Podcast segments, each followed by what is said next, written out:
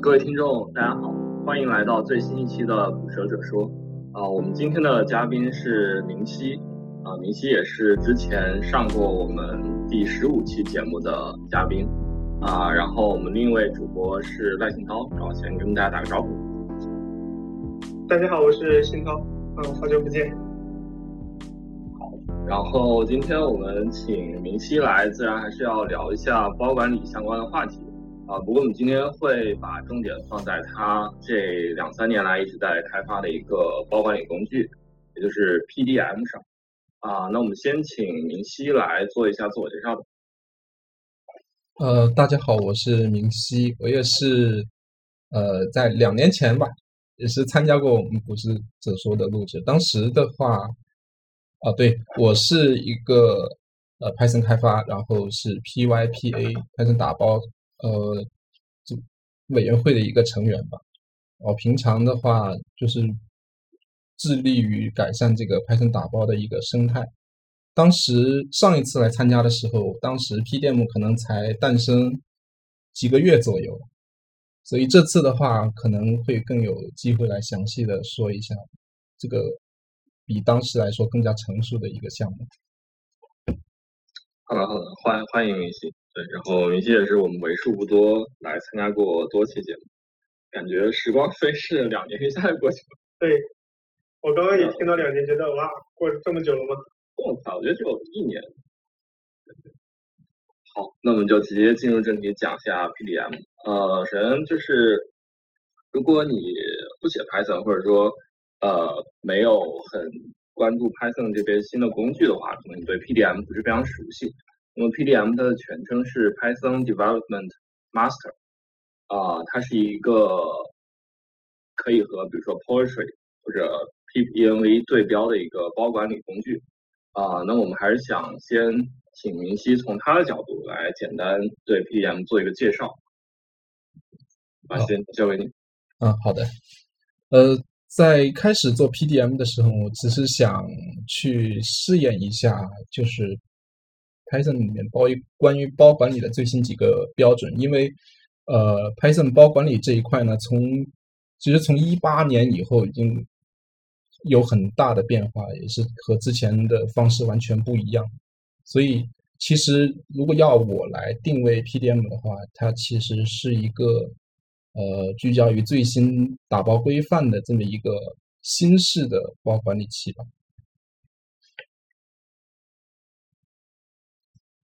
那既然你提到新式的话，就是我们自然问题就是旧式代表。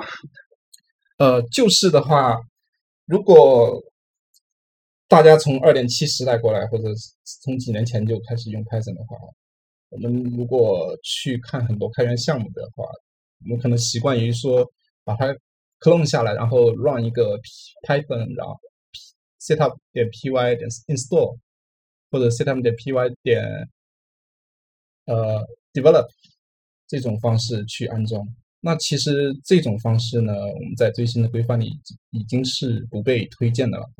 也就是说，setup.py 这个脚本文件呢，它其实是 tool specific，它是呃 setup tools 这个工具专用的一个一个包元数据的描述文件。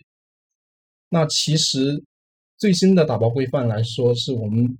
不用去关注你使用的打包工具是 setup tools 或者是其他的什么东西，我们不需要去关心这个，因为我们已经有呃实现一个标准化的协议，去把这种工具化的差异给抹除掉，使得我们前端就不需要关注这些你使用什么工具。对，嗯。那是不是可以呃，就是从我的角度看，我觉得可能呃新式的 Python 的包管理工具或者新式的 Python 包管理的流程都有几个特征吧。就是首先我们肯定是用一个 TOML 文件，PyProject TOML 来呃定义一些元数据，包括各种的依赖。对。然后另外一个特征可能就是有一个这样的 log file，就是呃很相当于每一个库，然后每个依赖它的什么版本，然后都写在这个 log file 里。然后不知道呃，你有有没有什么别的，就是说一些比较重要的现代报告里或者现代 Python 包管理特征？嗯，你刚才说到两个东西，一个是 PyProject Toml，一个是 Logfile。那其实这两个也是属于解决两个不同的问题。呃，我们首首先说打标保打包标准化这一方面呢，是 PyProject 跟 Toml 这个文件逐渐的成为标准的元数据描述文件，也就是 PEP 五幺八里面所规定的内容。呃，这里面现在支持这个文件格式的。大概有 Fleet、呃 Poetry 和 Hatch 以及呃 PDM 这几个。那 Logfile Logfile 其实是一个依赖管理的一个文件，它是针对于那些具有依赖管理功能的包才特有的一个文件。所以说，如果是你你这个工具只用打包的话，它其实是不需要这个 Logfile。比如说 Fleet 就没有这个 Logfile。Logfile 其实是说你把你的包里面的一些依赖，把它给锁定在固定的一些版本，嗯，以达到我们可以复制它的安装过程，就是说可复现的安装过程，甚至说可复现的 build 过程。哎，其其实，嗯，你说。那那是不是说，像一些打包的呃 library 之类的东西，你把它打包完了，上传到 Pip 之后，其实是没有 lock 文件的。然后你每次下载的时候，相当于每一个，就是你可能是用 Poetry PDM 或者是配合安装的，它要去让现场来解析这个呃依赖。对。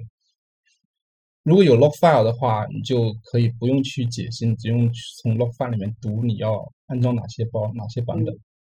就可以。嗯，那我是那我是不是可以理解成像呃 library 库跟那些命令行工具是呃不用 log file 的，因为他们每次安装的时候都要解析依赖啊。但是像你部署的 web 应用程序，你自己写的程序，你想锁定所有的依赖的话，那这个场景是用 log file 的。对，没有错。这两个两种类型的包呢，分别一个叫 library，一个叫 application 应用。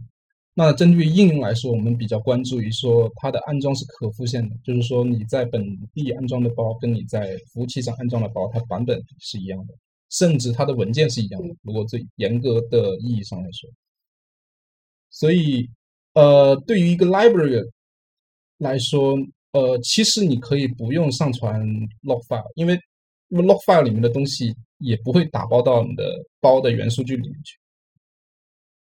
但是那个 log file 其实对于其实只只对于本呃开发流程是有用，就是说，嗯，贡献者来做开发的话，它可以从这个 log file 去安装到你所需要的所有工具的版本。嗯，所以现在其实是 library，你在它的那个 Git 这样的仓库里面，也基本上都会发现一个 log file。对，也有的实践是多人合作开发的话。对，呃，我还有一点疑问，就是，呃，你们刚刚提到的，就是新式的那种是用 PyProject 来维护呃打包的元数据，对吧？比如说这个开始叫什么名字，description 是什么之类的，Python 的版本。但是，嗯，嗯，就是米西方也提到，就是他是想要跟呃特殊的工具是结合的，但是现在打包出来，会是不是还是里面会有一个 setup 点 type？就是你源代码没有，你 build 出来上传之后是是没有的，没有的。呃，这种包的元素 PyProject 元元数据的话，其实只只在那个源代码打包里面有，也就也就是 source distribution。那如果打包成 Wheel 的话，它只里面里面只包含着代码，它的元数据其实是会被转换成另一个呃标准的格式，放在那个 Wheel 的元数据里面。嗯，哎，那之前的那个这这种方式是不是不兼容之前老版本的那些？因为之前老版本的配合都需要这个 setup 点 type 的吧？对对，那其实从 Pip 记得应该是从一八以后开始支持这个 PyProject 的 Toml 的，所以现在的话应该很少有一八以前的版本，因为现在最新版本已经是二二点二二点二了。OK，哎，那个 PyProject 其实也不在最后打包的里面，对吧？我它是会生成一种其他的呃格式的文件来描述元数据。对对，只是对于 will 包来说，如果是源代码包的话，源代码包的意思就是说你的源代码是什么样子的，打包成打包上去也是什么样子的，它会它会通过你这个源代码再复现出那个 will。嗯嗯嗯。哦，所以这样就做到它跟那个特殊的工具来接吻了，就是说无论你用啊 PDM、pip 还是 Poetry 来打包，你最终上传的文件里面的格式都是去生成的另一种。对。pip 安装的时候，它不会再去读 setup 点 p 是不是会去通过这个文件来读到元数据，然后帮你安装这个包。对对对。这个其实就涉及到 PEP 五幺七的内容了，它是把这个 build 工具给解耦，也就是说，你只用上传一个呃 PyProject 的 Tomo 在你的源代码里面，然后它你可以在那个 Tomo 文件里面去指定我要用什么工具来构建我的 view？。那么在最新的新版本的 pep 里面呢，它就可以读取到这个，然后它可以去帮你下载。嗯，指定的工具，然后去构建出一个可用的 view。嗯，等等下，为什么是呃用 pep 来构建 view？有点没太理解。我们需要解释一下 view 吗？可能如果听众嗯不清楚这些格式的。呃，对对，我觉得我觉得就是你可以把那个就是 Python 打包安装的过程，然后就是呃假设。我们听众就是一个，就是刚刚写 Python，但对于这些不太了解的，然后可以从头解释一下。嗯，对，对对，其实我也不太，我也不太了解。我一直有一个疑问，就是呃，pip 有的时候安装完了之后，它会打出来一行 build pep 呃几几几那个什么东西，然后要 build 一段时间，记不太清了。我我其实不太清楚这个过程在做什么。对对，那我就从头来介绍一下，就是我们怎么从源代码。呃，构建出可以安装的包，OK，嗯，就是说大家可能做 Python 的 library 或者是 application 也好，我们肯肯定是首先是有一个源代码的仓库，里面是有我们所有的 Python 文件在里面。打包的话呢，我们就需要放置一个 PyProject 点 Toml 文件，或者是 anything。如果是 setup 点 tool setup tools 的话，你可能要放一个 setup 点 py 文件在里面。然后在里面去指定，以以工具指定的方式去指定的元数据。那 Python 打包的话，它就去读取你的这个元数据里面的配置，然后去生成一个生成一个 will。这个 will 和你的源代码包它有什么区别呢？就是说。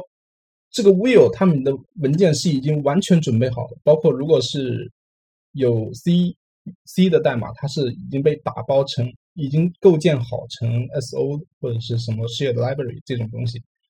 那如果是对于一个 will 的安装，你只需要做的事情就是把它解压，然后把文件挪到你的那个 library path 下面，这个事情就已经完成了。嗯。对，就是说，will 它其实是一个构构建好或者叫 pre-built，已经构建好了，已经下载起来安装。但是呢，对于很多 Linux 发行版，他们有他们自己的打包团队，他们会比较倾向于自己来控制这个打包的过程，因为他们会有一些工具链在这里，所以他们可能不太关注你的 will，他可能关注你的。你的这个源代码格式，source distribution，他们会倾向于把这个源代码格式的东西自己拿下来，自己去打包。那这时候他们也需要去支持读取这个 PyProject 的 Toml 里面的内容。哦，那就是 Will 就是一个比较比较傻瓜，然后就是啊比较简单的安装安装方式。然后，但是你如果从源代码安装的话，各个操作系统就可能有不同的方式。是。对，Will 就比较比较像，比如说一个你在 Windows 下，然后就有一个那种 UI 的安装界面嘛，它本质上就是把一些文件从一个地方挪到另外一个地方。对，呃，所以呃，其实就是如果你在一个，比如说 Ubuntu 上面，你用 pip install，你用的其实是如果有 Will 的话，其实用的是 Will，但是你用 apt install 的话，它就会用 Ubuntu 团队打包的那些东西。对对对，apt install 的东西其实是 Ubuntu 自己从源代码打包出来的，呃，他自己的 view。嗯，明白了。哎，你刚刚说就是它直接下载那个 view 来 copy，但是 Linux 它有不同的那个架构，然后有不同的呃，就比如说 Python 二、Python 三，还有那些东西，那它是怎么找到对应的这个这个 view 的？啊，这个问题提的很好，因为呃，如果你去看 PyPI 上传的那些文件，你可以发现，对于那种非纯 Python 的，就可能有 C 扩展的那些包，它的 will，它 will 的文件名里面是会有带有你的 ABI 信息或者 Python 版本信息。你比如说 NumPy，它可能会有很多 will。嗯。各种版本，从它支持的呃三点七到三点十，每一个版本，甚至每一个系统都有一个 view。那么 pep，比如说呃，比如说 pip 去安装的时候，它会去从这个列表里面去找这些 view，然后挨个便利看一下它是不是符合当前系统的一个限制。嗯嗯，呃，所以这个。Will 如果这个包支持 will 的话，它上传之后，那个列表就跟我们经常在 GoLang 的项目里面，在 release 页面看到的那个列表一样，就会有一大串，对什么 architecture 啊什么的匹配，比如叉八六六四或者 ARM 六四各种不同的架构，对对对，ARM Linux 啊这些东西，对，那那呃那他如果是找不到呢？就是他找不到那个，他如比如说我我这个系统对应的那个 will 的包。对他如果找不到 view 的包，有可能可能很多打包作者他不会去上传，因为这个 P 八 PI 上的内容全部是要依赖你的作者去上传的。他如果找不到的话，如果你的作者上传了源代码的包，那么 Pip 就会下载源代码，然后自己在本地去构建一个 will，然后安装。如果没有找到的话，就是都没有找的话，那就是 fail 了。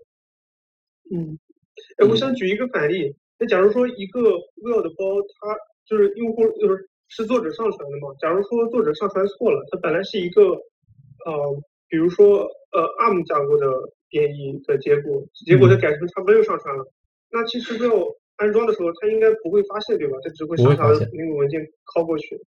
对，拷过去然后用不了。嗯，OK。那其实可以理解成这个 will 其实是。呃，作者把给用户编译的这个麻烦留给了自己，他把所有东西都编译好，然后用户用的时候只要下载就好。对对对，就是我也看到很多常见的安装错误，比如说你安装一个 MySQL client，然后会报一些编译错误，那可能是没有对应的编译文件，所以如果从如果是没有找到对应的 will 需要从源代码编译的话，你就需要呃你的系统上有安装那个编译的工具链。就是能不能详细呃讲一下，就是从源代码然后变成 will 的这个过程？因为感觉，比如说我们想编译出不同架构、支持不同架构的 will 的话，那还是涉及交叉编译嘛？我觉得，难道说这个是 pip 支持的，还是说我们必须得在呃对应的那个操作系统上去打包出一个 will？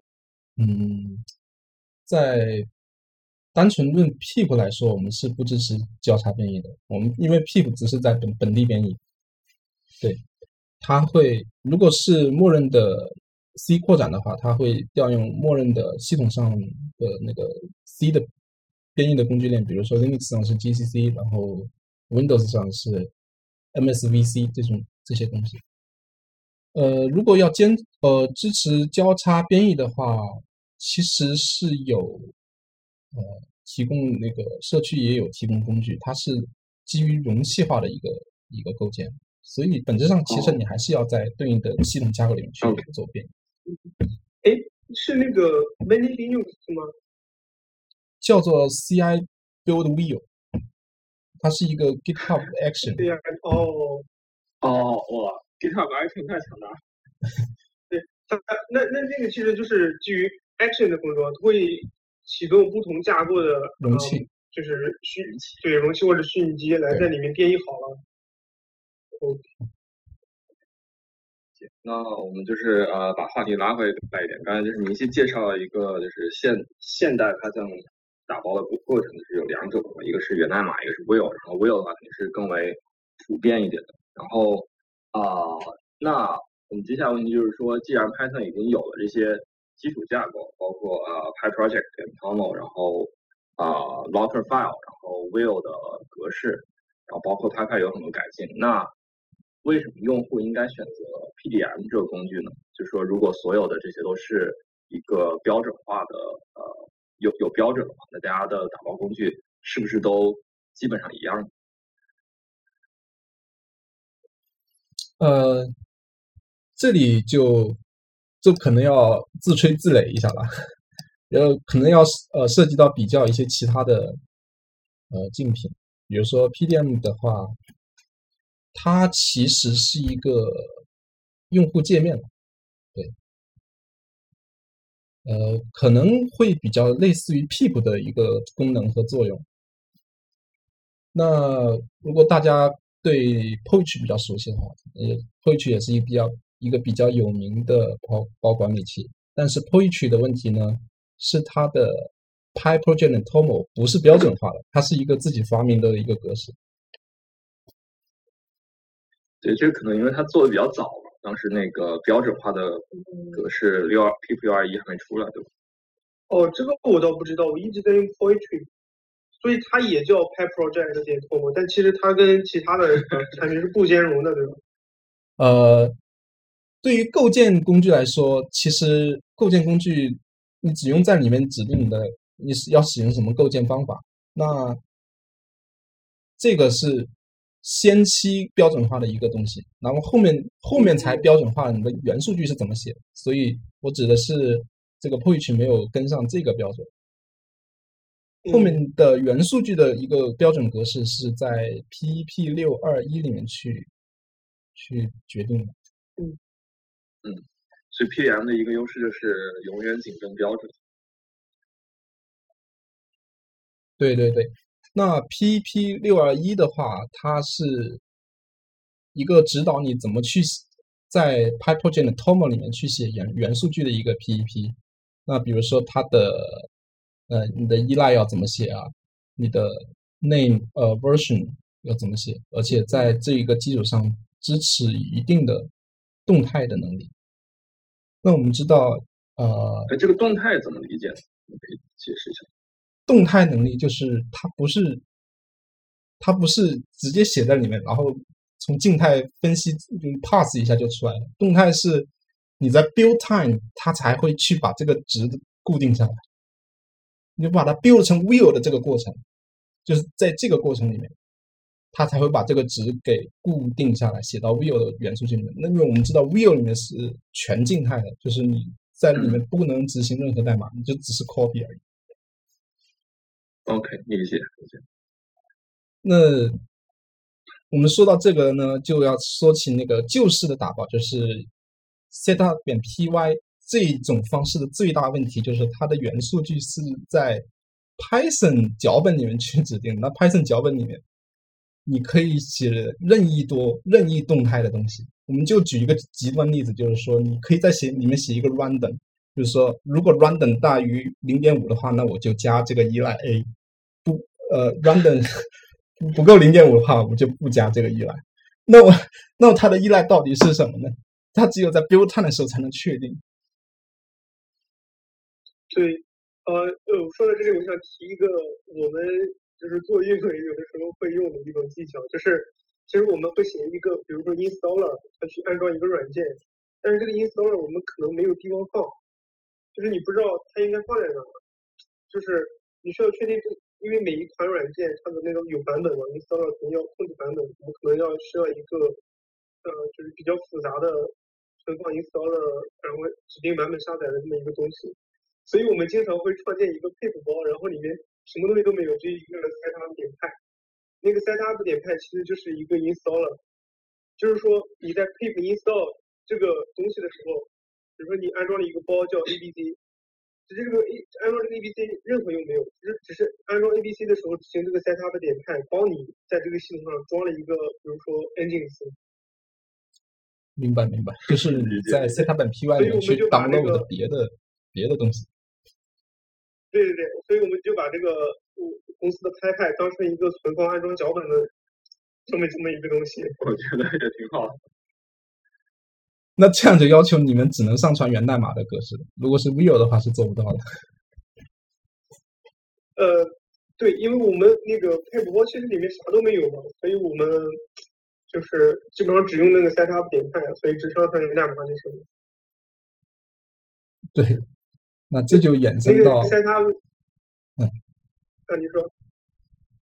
那就衍生到另外一个问题，就是说为什么 Python 的包管理、Python 的依赖解析这么的烂？就是因为有很多历史遗留问题，导致这些依赖本身都已经不是都不是固定的，它有可能是动态的。那你如何要求一个 PyPI 去把你的依赖缓存下来呢？它缓存不了，它就只能把这些工作全部给推到你的你的包管理器这一边。对对，那我们还是就是呃呃那个结合 PDM 的优势，就为什么要用 PDM 这点来讲，然后就是说 PDM 在处理 Python 的依赖，就是这堆呃很多历史遗留问题上，是不是比其他包管理工具要做得更好？觉得你答案应该是是的，对吧？呃，呃，这也是由于这个 Python 包管理的这个本身的缺陷嘛，导致刚才说的我们的依赖固定不了，所以 PDM 本身也是要在客户端这一侧去解决依赖。那么它好的地方呢，是它的缓存还是比较多的，它各各种的级别的缓存。它首先是 HTTP 呃下载的一个缓存，然后是依赖解析出来，依赖解析出来的，比如说你的这个包有什么依赖，这个也是会缓存到本地的。然后你解析完了依赖，你肯定要下载这些包，然后这个下载的包也是有缓存的。所以缓存影响的是一个下载包时候下载安装的速度，是吗？对，对，嗯而且 PDM 用的依赖解析器呢，和新版的 PIP 用的是其实是一样的。对，它可以去自动的去回溯旧的版本，去一直找到嗯匹配的依赖。哎，我记得那个呃，就是就跟新涛刚才说的那个问题有关，好像一开始呃，Portrait 介绍它的一个优势的时候，就是说它的依赖解析比那个 PPNV 要正确一些，就有些 PPNV 解析不出来的，它能解析出来。那呃，所以意思是他们两个其实都是用的一个自造的依赖解析嘛，这样理解。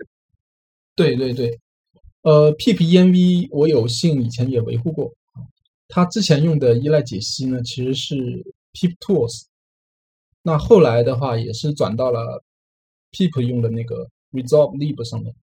那 Poetry 自始至终都是用的一个自造的自造的依赖解析，它的优势是，呃，可能它呃忽略了一些 corner case 来达到比较更快的一个依赖解析，而且它支持一个嗯多多条件的一个依赖依赖指令，比如说你的你的某个包，比如说呃 requests 吧，呃，那我在 Python 大于三点八的版本上，我要我要安装二点二点二五，我要嗯否则的话我就包就安装这个二点二三。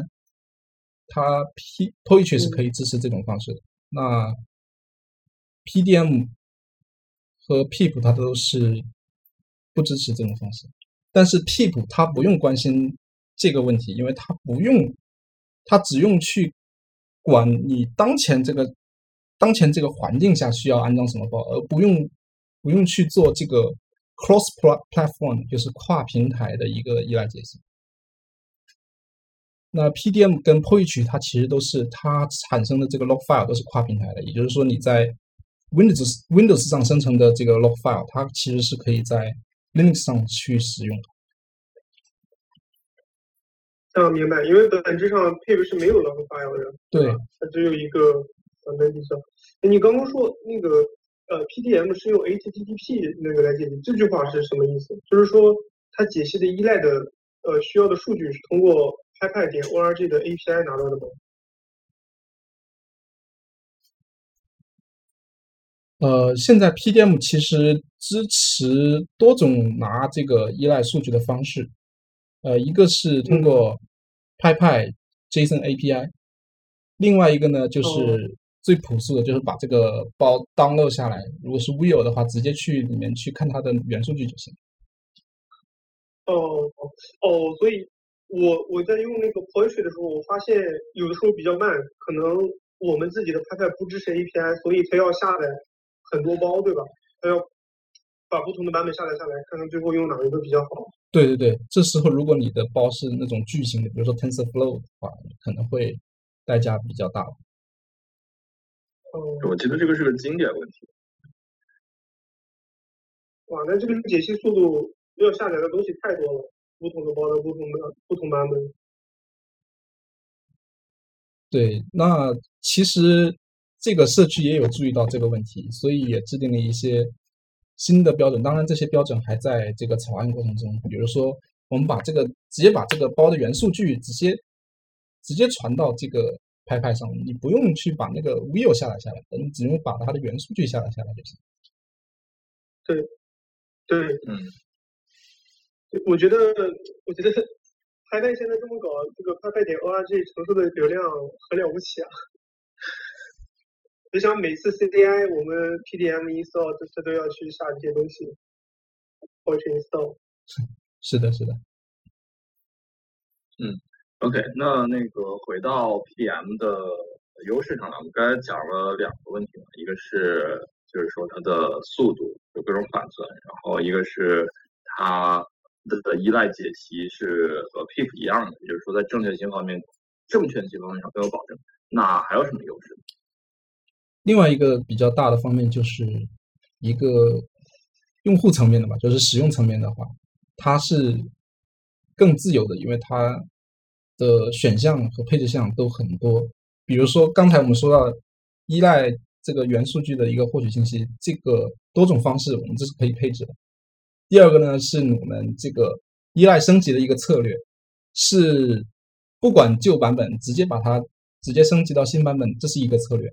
第二个是我们尽可能用已经 lock 好的版本，而只去动我们需要、希望它动的升级的那个些版本，这是另外一种策略。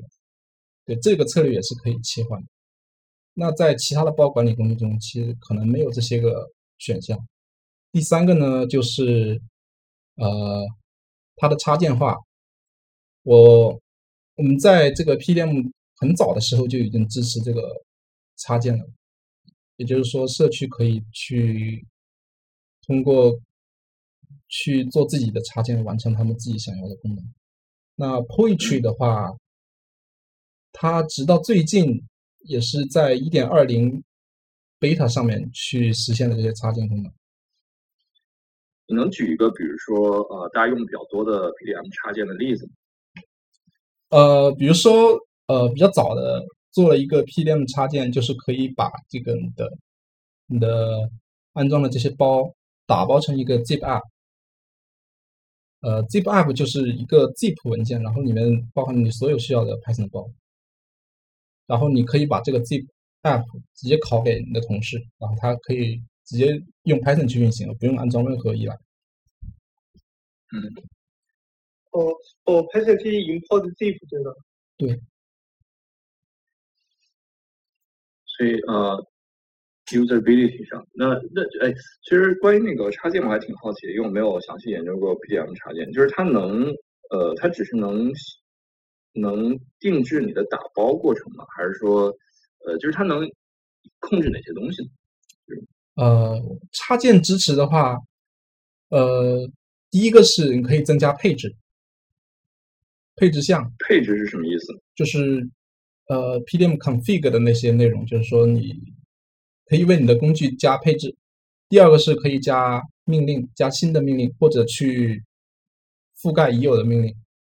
第三个呢，也可以做到去控制呃依赖解析过程、安装过程，或者你的你的这个项目所支持的一些配置，这些都是可以自定义的。所以我感觉这些是不是就是对于一些大公司会更有用一些？就他们可能，比如说内部肯定不是用 Python 嘛，然后他们需要做一些这种呃 customization 的东西，哦，是吧？比如说像信涛他们 可能就很需要。对对对。那呃，所以你呃还没有提到 user script 对吧？我觉得这个也是 PDM 一个挺方便的地方。啊，对，你的 PDM user script 其实主要是借鉴那个 npm 的那些那一套逻辑吧。我们可以呃除了去自定义自己的快捷方式，比如说我一条很长的命令不想每次 PDM run 的时候去打那么很长的命令，我们可以把它指定一个名字，那。我们可以用这个短名去执行这一这一条命令。另外一个呢，就是它可以去支持一些 pre-script 呃呃和 post-script，也就是说你这个脚本执行之前和执行之后要做什么事情，就是可以在一定程度上去做到一个呃 script 编排吧。我们要不直接就进入这个 PDM 二点零环节吧。然后呃，我们这次想录音也是因为 PM 发了一个大版本嘛，是二点零版本。那二点零版本有很多很重大的改进，那其中最重大的改进可能就是说，呃，不再默认使用 pip 五八二，也就是说，呃，你不会再默认 PM 不会再默认把一些那呃就 Python 的包存在本地的那个 py package 这个文件夹里面。那就是说，这个其实也是一个非常。呃，大的改变了，因为 PDM 一开始一直是作为一个相当于 P 五八二实现来呃进入这样一个 Python 包管理工具市场。那还是请云溪来聊一下，就是这个背后的考虑和呃，就是比如说一些用户的反馈是怎么样的，给大家介绍一下。呃，先说一下 P 五八二吧，就是说，嗯，传统上我们这个如果要做。项目的依赖隔离的话，我们可能会要建一个虚拟环境，对吧？我们把嗯包装装在那个虚拟环境里面。那 PEP 五八二呢，就是提供了另外一个可能的选择，就是说我们在这个项目下面建一个专门存放包的一个目录，有点像 npm 的那个 node modules，只是它的名字叫呃双下划线 py packages。那我们通过一些对于这个解 Python 解释器的改造，我们可以让它去直接读取这个这个目录下面的包，而不用去 activate 一个虚拟环境。这个是 PEP 五八二的内容。那为什么我们要在 PDM 二点零里面去把这个东西降到第二优先级？我们并不是说不支持它，我们只是把它变成不是默认的。主要是因为，呃。虚拟环境这种方式，毕竟已经存在很久了，所以呃，所有的工具链呢，包括 IDE 呢，包括一些 Type Checker 和 Lint 工具，其实对于这种虚拟环境的支持无疑是更好的。而且另外一个最大的问题就是 PP 五八二这个提案，它其实还在这个草案过程中。也就是说，它其实还有一些没有解决的、没有解决的这个问题存在，所以呃，导致它这个进度停滞不前。比如说，它甚至没有去呃规定你的呃可执行文件 executable 应该放在哪个地方，它只是规定了你的 library 放在哪个地方。对对。我很好奇，你有没有和 Type 五八二的作者有过交流之类的？你是唯一一个实现的。呃，其实 PDM 之前有另外一个 Rust 的实现，Rewrite in Rust，叫做 PyFlow。呃，那个 PDM 也是直接从那上面站在巨人的肩膀上诞生的，就是它是一个 Python 的实现。我也。有跟进社区关于 P P P 五八二的一些讨论吗？因为所呃原作者的话，他可能是精力从这里转移了，所以就没有继续再放在上面。嗯，对我感觉呃两年了嘛，这个还是 draft，感觉确实看不到什么希望了，两年。是，呃，我觉得这个也是我当时看到 PM 二点零发布，就为什么把呃 Type 8放到一个非默认的选项里面，就是说感觉这个提案没有办法在短期内被接受，变成一个标准，所以呃用户接受起来可能会很难，就因为大家可能就不想用一个非标准的东西，大家想用标准的，就是大家想用呃那个虚拟环境嘛。所以，就这个造成了 PDM 的推广上会有一些困难。然后，所以是不是可以理解为这个很大程度上是为了让 PDM 变得更流行的一个策略？对对对，因为一开始做 PDM 的时候，我也没想到它会会多流行，因为只是一个个人兴趣爱好。那到二点零的话，我觉得它可能。比较成熟了，所以我的野心也是 相应的变大了，所以我希望它为更多人所使用吧。嗯，但是我觉得这个 Pi Package 其实是一个很好的想法，因为我们现在我们现在都用那个 Pi Env Pi Env 呃 Virtual Env Wrapper Pi Env Virtual Env 呃就是用各种东西来管理这个 Virtual Env 嘛，就是。有的时候你不想嵌套，我出因为它其实已经就是呃，你用。你现在在一个我出因为里面，这个我出因为其实是连接到那个派因为的那个 SHIMS 啊。所以这个环境就比较复杂，但是如果我们用 hi package 的话，它不管你的 Python 到底链链接到了哪里，你只要是一个 Python bundle，然后有这个呃 hi package directory，就跟 mode 一样，它就是。这个依赖就非常清晰，它就在那里，它很少有犯错的机会。对对对，信涛讲到一个比较重要的方面，就是 Virtual Env 有个问题，就是它的它里面的 Python 解释器都是实际链接到一个真正你的 Python 的安装路径，那就导致你这个安装的这个 Python 版本，你不能去删除它。对，是的，就是你如果不小心删除，因为你也不知道这个 Python 解释器其实被一个虚拟环境所使用，你不知道，所以你觉得啊。我可能要升级这个 Python 版本，我把这个删了，就发现有很多虚拟环境不能用了。对对对对，呃，我觉得这个最本质的问题就是 Python 从诞生到今天，就是它的包管理啊，其实就没有好好的设计过。因为，呃，那个虚拟环境它本质就是 Python 解释器启动的时候，它去找那个 OS 点 Py 这个 module 是必须存在的，它就找这个呃解释器所在的路径，从这个地方开始找，然后找到了这个，他就认为当前的 side side packages 应该是在这里，对，所以说大家这个我是因为到现在都是一些 hack，就是说我们用软链接去修改 Python boundary 的位置，然后让它开始 search 的呃开始路径，把它改变，然后它从这里开始 search，这样的话我们就有了一个 virtual 的那个 side packages，所以到到现在大家用的全都是这种话，我觉得非常神奇。是的，是的，呃，所以。所以，所有用到 Python 的地方，就比如说我们公司或者是在社区里，你会看到各种各样的问题，就是非常非常非常多，问被问了上百万遍，就是我安装了，我 pip install 了一个东西，但是我 Python import 的时候，为什么他说找不到？对吧？就是因为你你的 pipe 甚至可能跟你 Python 的解释器都不不是同一个，就是你的 pipe 可能用的系统上的，但是你的 Python 启动的时候是用了一个软链接到了，就是。可能还是系统上的，但是你跑的是一个软链接，所以它搜索路径不会去找到系统上那个 pipe 安装的那个地方，这是一个非常非常经典的问题。是，你这个理解跟我是一致的。Virtual Env 就是一个 hack，只是这个 hack 存在的时间太长了，大家都觉得以为它是一个正常的实现。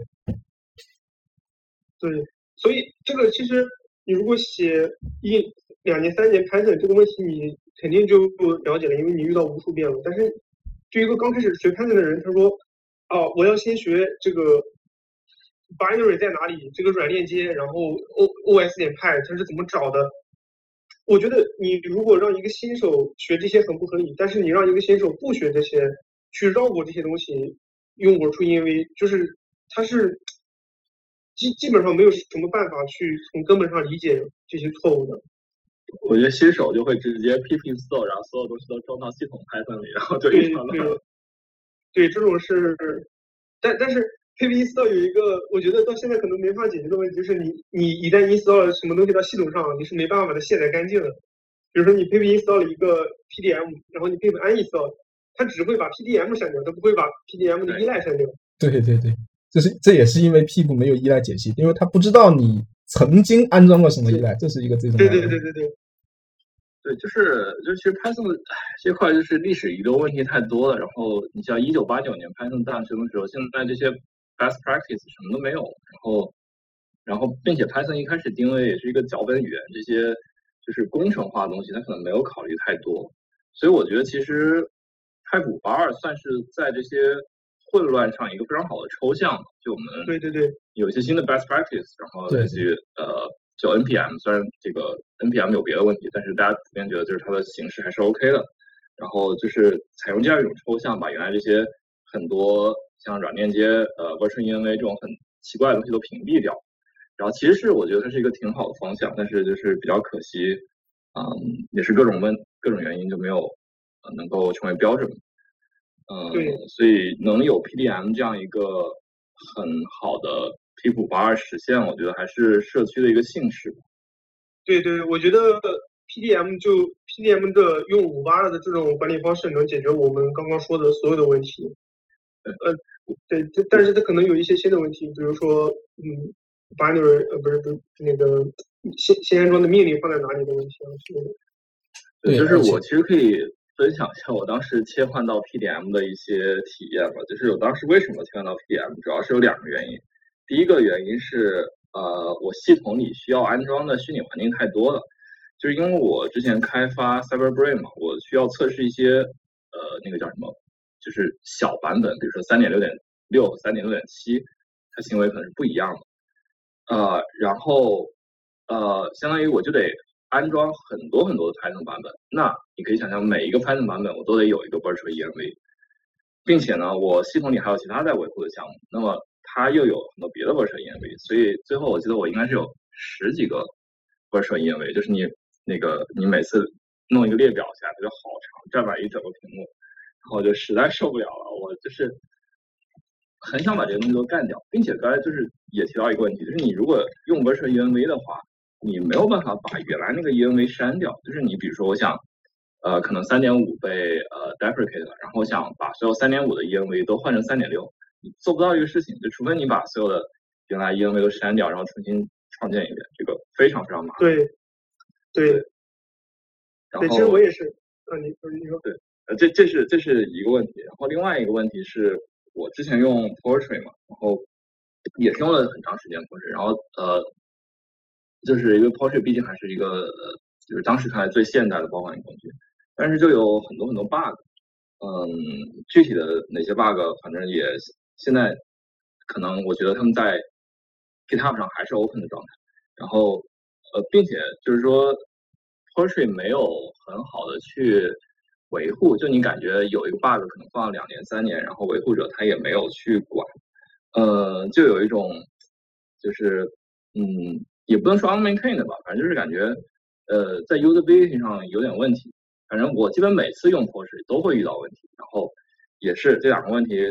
综合起来，最后受不了，就切换到 PDM，然后我就把所有的 virtual env 都干掉了，然后就是呃，相当于只有 PyEnv 安装的一些 Python 版本嘛，然后我只需要一个，呃，并且就是 因为明晰修 bug 也非常快，当然，但是这个我可以之后再聊，就是所以就是在稳定性方面也有很大的提升，对，就是我当时切换的一个体验，嗯。对，我我刚刚看了一下，我系统里有一百二十二个我是因为，其实我之前尝试过干过一样的事情，就是我希望把这些我是因为从一个版本切到另一个版本。我一开始想的是，你只要去修改一下那个 soft link 东西，呃，symbolic link，对，然后我，对，但其实会有很多其他的问题，也没成功，最后就把它们全删了。对，非常麻烦。所以，嗯，就是说，虽然 PDM 二点零，嗯。把 P 五八二作为非默认选项，但是它还是支持的。我觉得我还是会继续使用，我可能很多人也会。对。呃，那就是我们差不多聊一下 Pipe 五二的，然后呃，其实 PDM 二点零还有很多其他的一些很有用的改进，然后明熙你要不要来介绍一下？嗯，呃，首先一个是这个，如果相比于其他的一些包管理工具来说，那 PDM 是对于这个后端是比较自由的，也就是说，PDM 其实。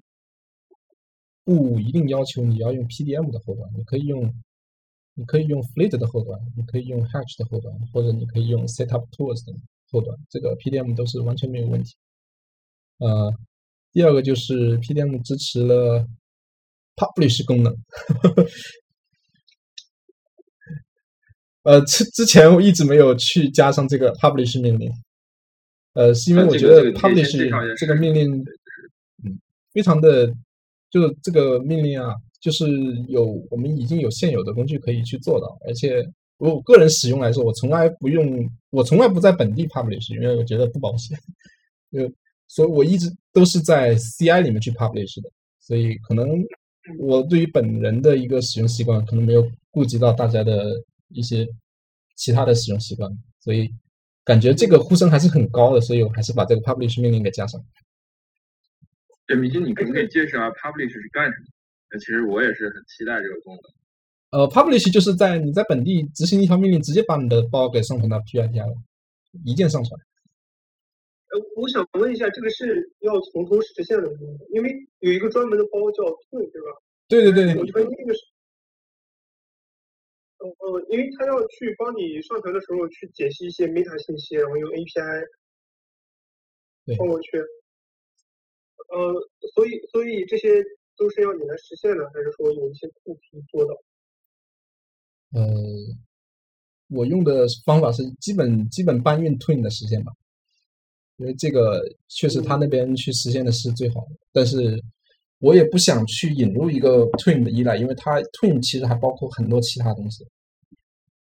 嗯，那那是怎么做到的？是直接用了一些代码？对，其实最主要的就是那个元数据的解析上传，我们只用把这个给实现一下就可以了。哦，哦，哎，那它就是你如果用这些代码的话，它一些测试也是要呃拿到你这边来跑。对，测试基本上是自己重新写的，因为我们的测试覆盖也不要求。有他们那么高吧？嗯嗯，就我有时候也会这样，就是我看到一个 Python 或者是 Node 的包，它里面就一个函数，然后它竟然做了一个库，我就直接把那个函数抄过来用了，而不是去安安装那个依赖。对，特别是我只需要它核心的那一块功能。对对对对我记得我当时切换到 PDM，好像问明熙的一个问题就是说这个要怎么发布。因为以前我用 Portrait，Portrait 时候它有一个自带的发布功能，然后明熙就说你要用 Twin，然后它只能是用 Twin。嗯，对，其实我我的习惯也都是 build 跟那个上传是两步。我之前用 Portrait 也是 Portrait build，然后 Twin upload。不是，它是两步，是两步，但是你是一个工具还是两个工具？我觉得在用户体验上还是差别挺大的。嗯，对，我我我之前是因为比较信赖，所以我没有用 Portrait publish。OK，呃，那然后呃，我看还有就是你把这个命令行的 UI 换成了 Rich，对吧？对，因为 Rich 是最近才出现的，呃，也是一个很强大的 UI 吧。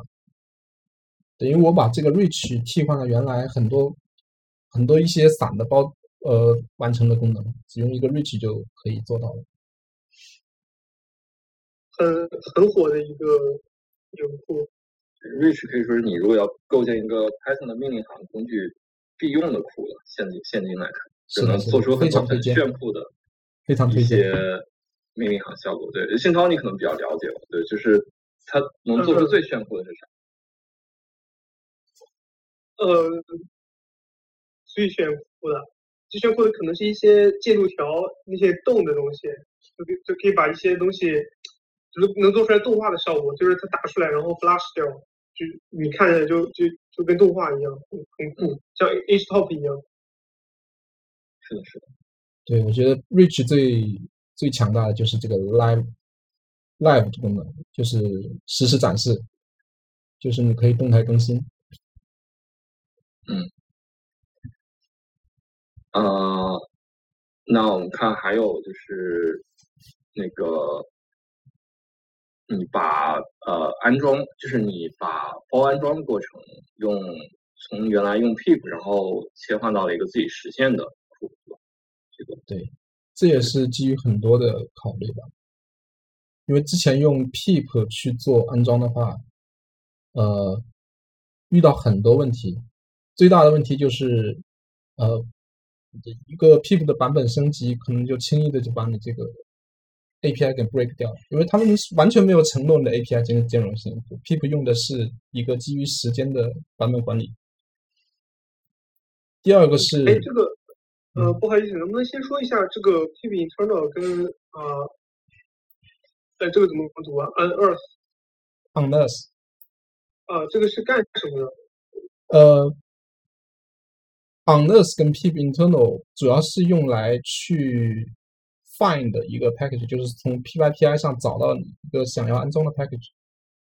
哦，也就是刚才前面也提到，就是从一堆 wheel 里面找到我匹配的那个 wheel，就是这个功能。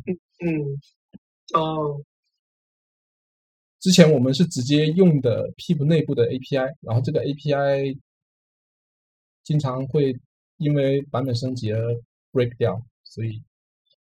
所以就就自己实现了一个轮子吧。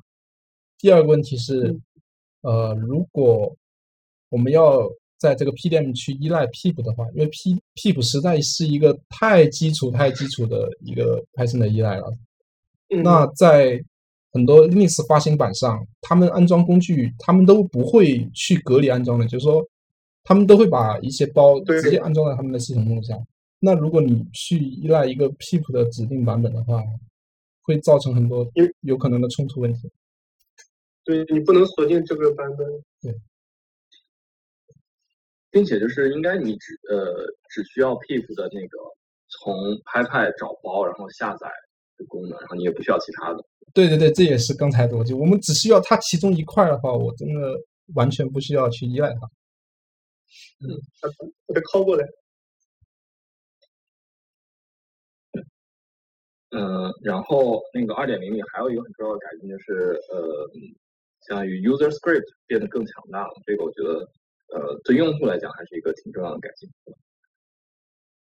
对，呃，user script 就是刚才提到的，呃，跑之前要运行的动作，跑之后要运作的动作，而且还包括很多 PDM 本身的一些生命周期，比如说你呃生成 log 文件。会执行一个脚本，或者说你 init 完 init 完会生成执行一个脚本，或者是你 install 完自动执行一个脚本，这些在我们的脚本系统里面都是可以去实现的。嗯嗯，对，我记得那个呃，就 user script 还有一个二点零的改进，就是那个呃，相当于你可以。先执行一个 script，再执行另外一个，就是把它那个串起来。对对对对，呃，这个就是组合脚本，就是说一个脚本里面去执行多个其他脚本，然后这些组合脚本之间也有一些 prescript 和 postscript 的这些东西，所以你可以去把这些功能组合起来，去完成你任意想要的任务编排的一个效果。嗯。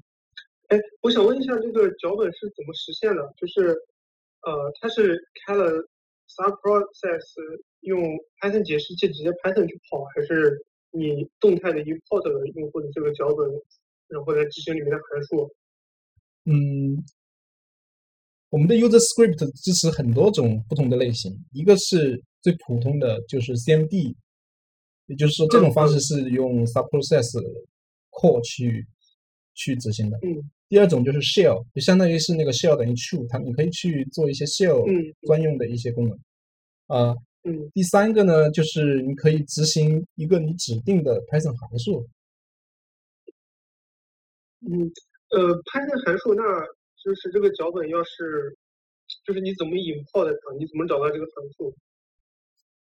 呃，这种 Python 函数我们实现方法也是比较 tricky，就是把它从这个它指定的这些函数生成一个我们伪造的一个脚本，然后执执行这个脚本。哦哦哦，也就是说你去读它的脚本这个文件内容，然后你把这个呃。要要通过 Python 的语法分析，然后提取出来的函数吗？能够直接 copy？没有，比如说它要，比如说它要执行 Module A 里面的呃 B 函数，那我们就生成一个脚本，这脚本里面只有一行 From Module A import B，然后 B 执行。嗯，OK，但是他把他需要把这个脚本放在特定的地方吗？不然的话，你怎么 From Module A 来 import？那我们就。就假定用户已经把这些他需要的 module 已经安装好了，通过 P PDM install 等方式。哦，OK OK，明白了明白了。嗯，是，对，就是呃，那个关于那个 PDM 二点零里的一些新功能，然后其实也是明熙写了一篇文章，有中英文两个版本，然后我们会放在 show notes，大家可以看一下，我觉得写的还是非常好，对，然后。并且其中有一段我很喜欢，就是一个那个用户反馈，就是呃，你要自己说一下吗？还是呃，说也是为设计我们之前说那个为什么要用 PDM 的问题？这个用户反馈也是给我个人比较大的鼓舞吧。具体的话，我们也会贴在那个修 note 里面。嗯，嗯，就就不逐条说了。但其实它就是一个每次有新的用户过来呢，都是喜忧参半。喜的是他可能会有一些正面的反馈，忧的是他可能会爆很多 bug。曾经就是一个爆了很多 bug 的用户。我我们那个呃，DBCLI 在 Slack 有一个 channel 叫。就是叫叫叫什么英文忘了，就是叫夸奖。然后大家在推特啊、什么社区啊，看到一些就是 my CLI、CLI、PCLI、Redis 这些有人发推啊或者什么，大家都会贴链接。所以你打开那个 channel，全都是一些看了非非常好的东西，觉得是很好的。然后关于这个用户反馈的一些 PDM 的好处，其实我们之前也基本聊到了。那边还有一个我们没有聊到的是这个。那个 install catch，这个我们可以详细说一下，就是 PDM 是可以支持把你 install 过的包来 catch 到一个中心化的一个地方，我不用你每次每次安装同样的包都要去下载一遍。呃，具体来说就是说，比如说你有两个 project 都依赖了 click，那我们这个 click 在你的电脑上只会存在一份。嗯嗯。这个是用软链接实现的吗？还是说就是下到那个地方？呃，如果是支持软链接的系统，就是用软链接实现的；否则是用那个以 pass pass 的 hack 去实现的。就是说，把把那个中心化缓存的那个包的路径给加到你的 sys pass 里面。哦，你这个你这个缓存不光是下载缓存，就是它实际都没有 copy。对对，它没有没有 copy。就是说，啊，这个很神奇啊！这个，这个比 Node 强多了，Node。呃，如果如果大家用 Node 里面，你会听说过一个包管理器叫 PNPM，它的主要卖点就是这个。哦，这个这个很强，可以省很多磁盘空间吧？如果大家对磁盘空间可能不那么在意的话。对，哎，它跟那个呃。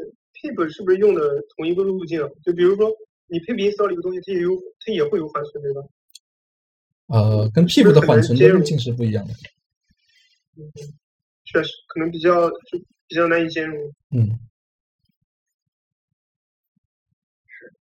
好的，那呃，其实我们刚才也差不多要聊到这个环节，就是我们想请呃明星聊一下，就开发 PDM 过程中的一些值得一说的事情，就是。像比如说用户反馈啊，然后一些呃像之前提到的用 PDM 来做数独，这个都是呃很有意思的一些一些事情。对，那呃看你想先聊哪一个了？那你既然说了数读，我们就先说一下数读。那其实这个也是一个比较有趣的事情吧，就是呃，在社区上我发现有一个人，他就是写了一篇文章，就是他用一些依赖解析器去解析数读问题，但是呃，乍一看上去好像是一些啊，依赖解析器还能这么用啊？那邪路的用法。但是看完他的文章之后呢，就发现哎。好像确实可以这么玩儿，然后因为它里面没有，它的例子里面没有说呃 PDM 执行的效果，所以我自己就用 PDM 去玩了一下，就是去解决一个速度，效果还行，就是也是解出来了正确的结果。这个你大概介绍一下。呃，这个原理。为什么速度问题跟依赖解析是有关系的？为什么能解决这个速度问题？因为他把这个。数读问题转化成了一个依赖解析的一个模型，就是说，数读不是说一个一行一列不能出现重复的数字嘛，然后一个小方块里面不能出现重复的数字，然后是一到九，必须各自出现一次。那么他就把这个解析呃换成了一个呃依赖解析的问题。这个是怎么做呢？就是它是把这个棋盘格子九乘九的棋盘格子画成了八十一个依赖，就是每一个格子其实都是一个依赖。那，嗯，这个依赖可能的只有一到九，我们把这个一到九转换成这个依赖的版本，就是说这个依赖可能有一到九，这是九个版本。那每一个版本呢，它都有一些依赖的限制，比如说，呃，一杠一这个格子，如果它的值是一的话，就是它的版本一这个版本的包，它必须要求一杠二的版本不能是一，一杠三的版本不能是一。然后以此类推，然后且它必须要求二杠一的版本、三杠一的版本都不能是一，那么你就可以把它写成一个一个依赖列表。对于一杠一等于一的这个版本，它的依赖列表应该会有呃一行一列加上一个方格这么多的一个依赖项。那每一个就是这个八十一个包的。八十一个包，每个包有九个版本，就是七百二十九个版本。每个版本它都指定一套一些依赖，就是把你这个解题的一些限制了，化成了这个依赖的表达。哎，我我听明白了，但是我不明白的一点是，呃，依赖解析会支持那种嵌套吗？就比如说，我只有在 A 这个版本等于什么的时候，我的 B 才有这些要求。依赖解析依赖的限制，其实就是对于某一个版本的包，你对这个版本它的依赖有的版本有哪些限制嘛？对吧？那么我的哦，对，那么就指定一杠一的这个这个包，它会去依赖它一同一行的所有的这包，加上它同一列的所有的包，加上它同一个方格的所有包，就是每一个每一个格子的依赖，它都有一些它的子依赖，对。哦，那那就是说，依赖解析器它要支持你去限定依赖的依赖。对对对，可以这么说。哎，那你这个实现是不是只要写那个 Pi Project 就好了？对，实现只需要去生成这七百二十九个包就可以。哦，所以那个呃，就是依赖的写法，写依赖的时候可以就是不等于什么？可以，可以。哦，可以支持不等于，是这个很有意思，所以我觉得没有没有没有想到有这种这两个问题是相通的。对对，感觉克服了一波这个这个依赖解析。呃，第二个有趣的事儿就是这个 PDM 的全名的这个问题啊，因为一开始我们这个 PDM 的全名是。Python Developer Master，那基于某些政治正确的原因呢，就有些人提出来说，呃，最好不要叫 Master，呃，叫 Manager，而且 Manager 更符合我们的直觉。当然有有这个意见，就有反对意见，就是说我觉得 Master 挺好，就是我经常碰到这种社区的一些争议的时候，我个人是没有那么大的主见吧，觉得我觉得都可以。其实，那最后的解决方法呢，就是我们把这个全名从比较明显的位置给隐掉了，就是大家在比较明显的地方是看不到这个全名的解释，就是。对，就像大家只会说 npm 或者说 node package manager，对对对，pdm，对吧？其实没有。对，我也觉得，呃，就算叫 master 应该也没什么问题。这这个我可以给听众解释一下，就是可能有些听众不太了解，因为就是呃，这个我觉得是美国人的一个政治正确吧，就是因为 master 有一个这种奴隶主的意思，然后在美国这方面就非常敏感，就是像。涉及到黑人历史的一些东西，那你叫 master 的话，就是呃，大家会觉得说你虽然说你刚才说的不是那个意思，但它毕竟有这样一个意思，像中文里有一些同音字，那呃，就是会有一些这方面的呃，就是有些人会觉得是一个问题。所以我觉得像 MySQL 那种 master 跟 slave 放在一起 pair 来用的话，可可能是有一些嫌疑的。但是像 GitHub Branch 跟 PDM 这个 master，它它没有提到就是那个，它是可能是主或者是大师的意思，对，或者是就是说比较好意思。那你这个都觉得政治不正确的话，干脆把那个 master 从词典里删掉好了。那就像中文，你把死从字典里删掉，就变都变成 s 了，这是一个意思。对对对，所以我觉得这个太过了，就是。因为这种场景，它没有跟那个放一起，不过也也跑去，这是一些个人想法。这个我们世界是这样子。对。呃，然后看还有那个之前说的呃用户反馈，呃这个我可以介绍一下，就是既然说呃 PDM 二点零，呃我记得你当时是发了一个。一个讨论帖，就是说要不要把开普八二作为一个非默认项目，然后呃还发了一个投票，然后就大部分人还是支持，就是说把它作为非默认。然后有一个用户就是说，即使 PDM 没有开普八二的这个支持，就即使它是完全用不成 ENV 的，但它也是一个比它的 Package Manager 更好的工具，就是列了一二三四五六七各种理由。然后我觉得。嗯，这个是一看就是一个忠诚用户，然后，然后以至于就是明熙把这个呃这些评论直接引用放到了二点零的发布文章。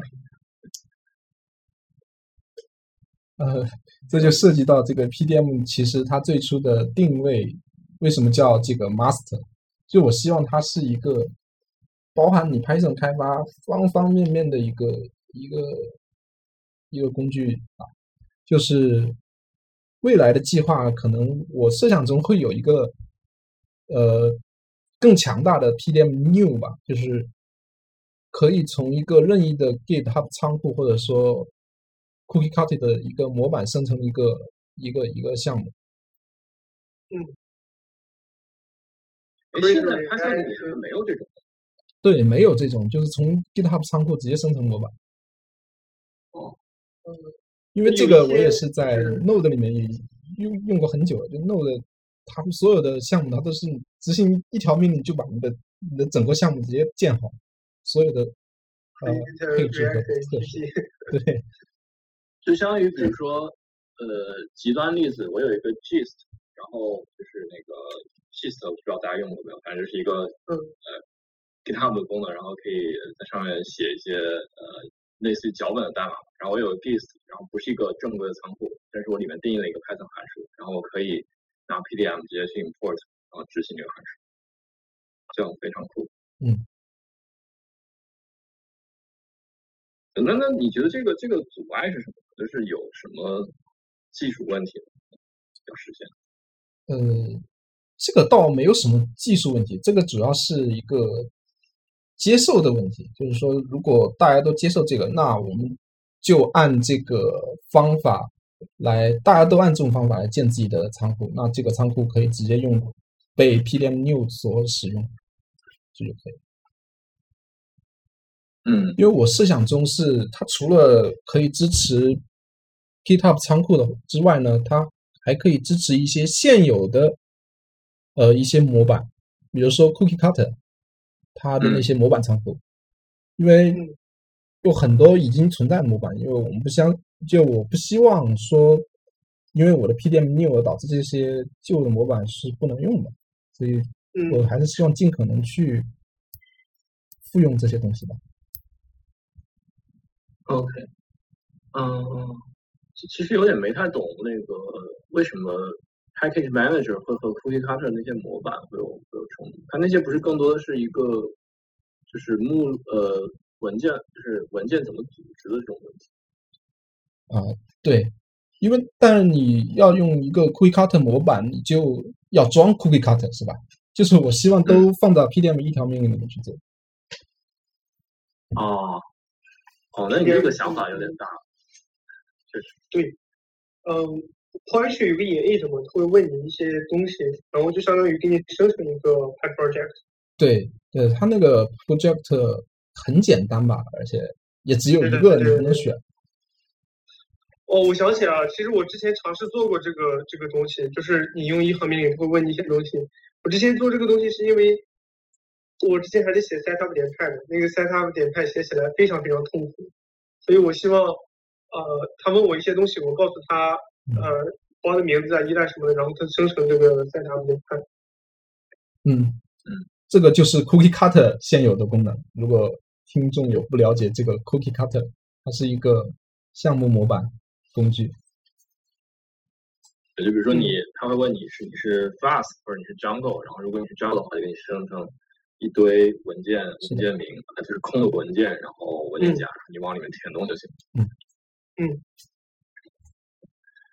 呃，然后另一个那个比较有意思的事情就是 PM 有一个公司在赞助嘛，对吧？这个 叫这个需要提吗？这个啊，这个需要提吗？我觉得还是挺值得一说，因为这个后面也没有什么，后面也没有什么那个变化了，其实。就是他们，呃，就他们肯定在用嘛，然后他们有没有，就是他们就直接给你给你打了一笔钱，就每个月打钱，还是就是说，啊，OK，我们在用，然后呃，你就是我们有一些需求之类的，然后有没有这样？就是我至今没有收到任何关于这个的通知，他们是一个 monthly 的一个 sponsorship，我也不知道他们。哪个人可能哪个贡献者是他们公司的，也没有人给我透露过，不知道这回事。就是一个心怀感激的用户，对，可能是一个就是心怀感激的用户，说服了他们的雇主去赞助这个 PDM。方便透露一下他们那个金额有多少吗？每个月？呃，每个月是十美元。十美元。呃，每个月是看一下啊，我我我记得应该是至少一百美元，每个月是五十五五十，啊五十五十，不错不错，可以去吃几顿，吃顿好。好，那我们就进入下一个环节，呃，就是我们想聊一些更 general 的话题，就是作为开源库的维护者，呃，比如说如何保持 work-life balance，防止 burn out。然后这个可能有的听众不了解啊，但是如果你是 PDM 用户的话，你会发现 PDM 发版本，然后修 bug 是非常勤快的，可能是应该是我用过的库里面可能最勤的吧。然后第二可能是 Logseq，然后呃我我为什么这么就我我为什么知道呢？就因为我我之前订了一个那个 IFTTT 的 bot，就是每次 PDM 发一个新版本，它会给我的 Telegram 推送一个链接。然后就感觉过几天 PM 就发一个版本，过几天又发了一个，然后每次都 fix 了好多问题。就是我有时候也是已经有已经有一百二十七个版本了，非常了不起。就我有时候也是在想，明熙是怎么有这么多精力去维护的，然后是怎么保证自己能够去呃，就是比如说你还有小孩嘛，对，在工作同时要照顾小孩，要去发 DM 新版本，是怎么兼顾这些事情的？那，我说一下我个人吧，就是每天早上起来会先看邮箱，我习惯会把那个 GitHub 的那个 notification 全部点掉。如果有如果有，比如说我觉得一看明显就是 bug 的，我就会一会儿如果打开电脑的时候，我就会去开始修。对，你几点起床？我起的还比较早吧，就是七点起床，然后八点钟就基本上吃完早饭呢，什么都都搞完了，就可以去看邮箱。嗯哼，嗯，呃，然后关于发版频率这方面呢，可能也是个人强迫症吧，因为我觉得如果有那种明显影响到工，就是工具使用，甚至是影响到他要不要采纳 PDM，这个是比较大的问题。如果早点修这个 bug，他可能明天就用用上 PDM，对吧？对。我我我我也是这么觉得，我觉得主要一个原因就是我们用呃呃 Action 来发版，这个动作非常轻量，只要打一个 tag 就行，而且像我们主要用在命令行的，没有什么压力，所以我也倾向于只修了什么问题就直接发一个好的 fix 版本小版本。但是就是我看 PM 那边修的问题还挺多的嘛，就是每一个小版本都会 fix 好多问题，然后。呃，就是这方面应该还是有需要挺多精力的。嗯，有的时候会把 bug fix 攒一攒，有的时候可能比较严重的 bug 就修一个就直接发出去了。就是或者说，嗯，我这样问吧，就是你说你在早一天的一开始，呃，在你去做，在你去上班之前。呃，来修一些比较明显的 bug，对吗？还是然后，那你下班之后呢，会继续去看这些 bug？下班之后的话，其实不太看 bug，但是如果有 feature 要做的话，可能下班之后再做。嗯，所以就是，所以你是在家工作吗？还是在公司？就是因为呃，这个也涉及到一些呃。就是灵活性上的问题。呃，之前有一段时间是在家工作，但是现在是规律化的，都是在公司上班。但我也我也不隐瞒的说吧，就是在公司我也会摸鱼去做这个 PDM 的维护。但还好，就是在这个，因为我对这个包管理这些东西你熟悉以后，就会觉得这些 bug 没有。没有说很难的，就是说你可能要想一想的，只有说怎么去做的一个问题，而不是说能不能做，会不会做。OK，就是都可以都可以重现，然后你大概也都知道怎么修，都是一些大概都知道怎么修，就是换句话说，就是技术含量比较低。对，包管理里面就会有很多种呃一些 corner case，但其实主要就是这些。对，因为这是一个比较特殊的领域吧，就是说，如果你没有去，从来没有了解过包管理，从来没有了解过怎么打包，你可能不知道这是怎么回事。但是你了解过的话，这些 bug 就没有一个技术含量高的。嗯，但 feature 可能技术含量比较高，所以就是要晚上专心来做。Feature 也不能说技术含量，它主要是一个设计的一个怎么如何设计是比较好的一个设计，这是一个设计的品味问题。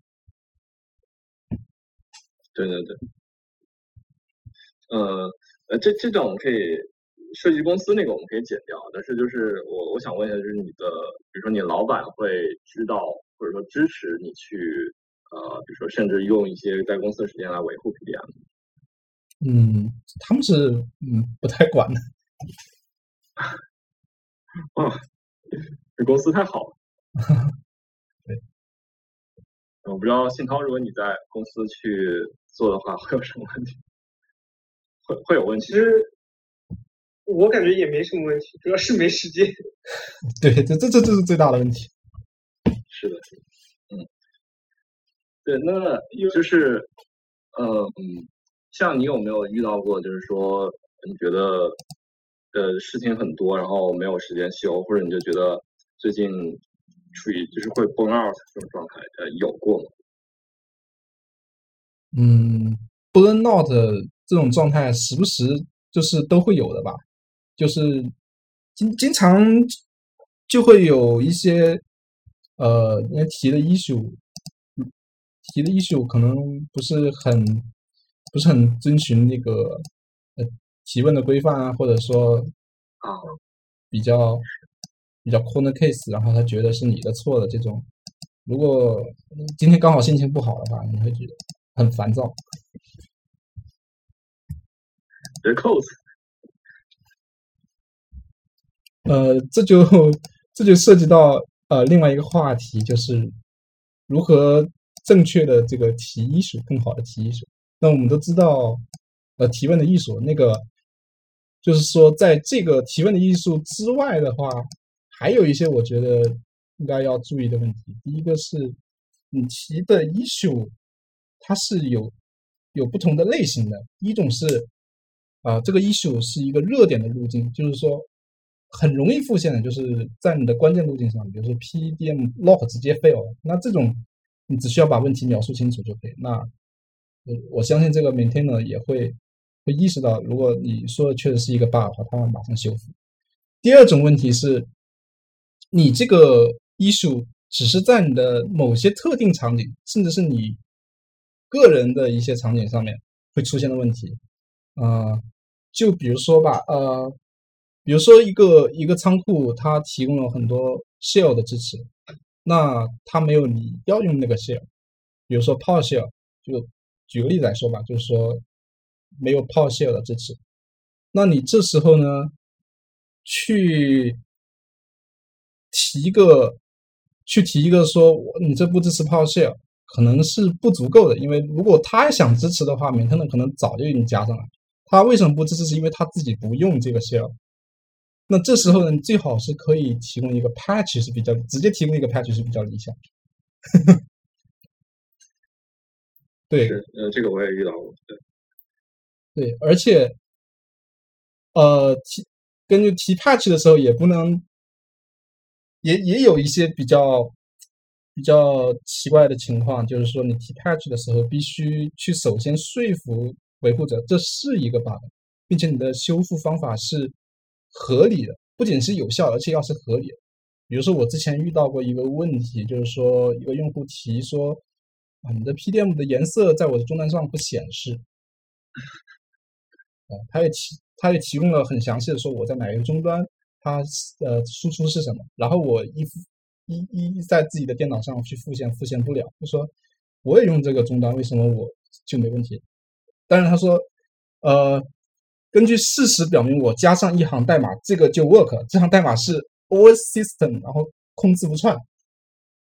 他直接提了一个 patch，加一行代码 OS 点 system 空字不算。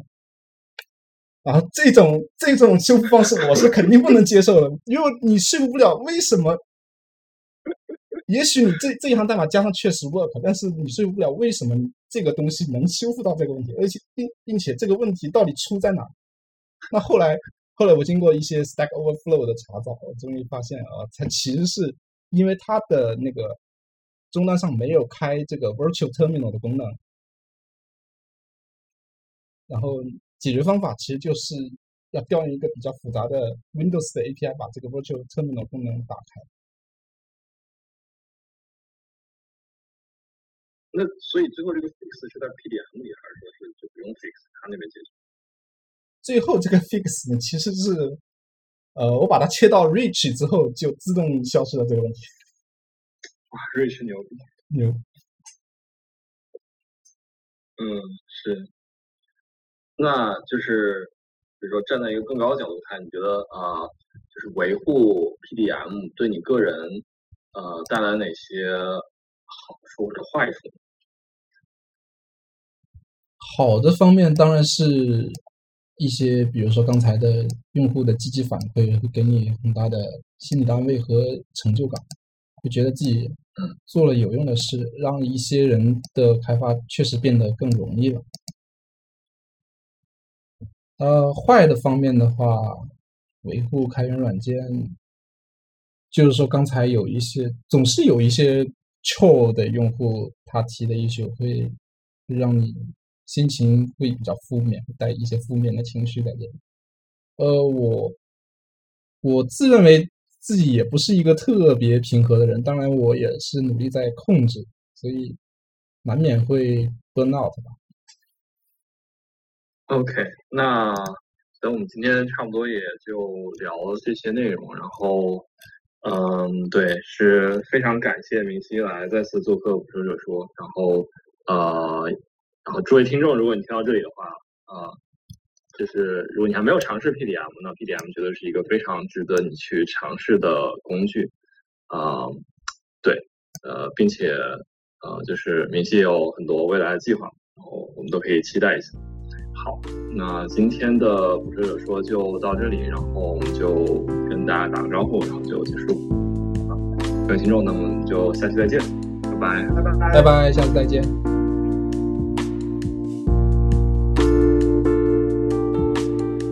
好，本期捕蛇者说的播客就到这里，感谢您的收听。本期内容中提到的资料链接都会放到我们的网站上，我们的网址是 pythonhunter.org。由于我们主播的知乎账号被禁，所以以后的更新都不会再发布到知乎上，请您留意。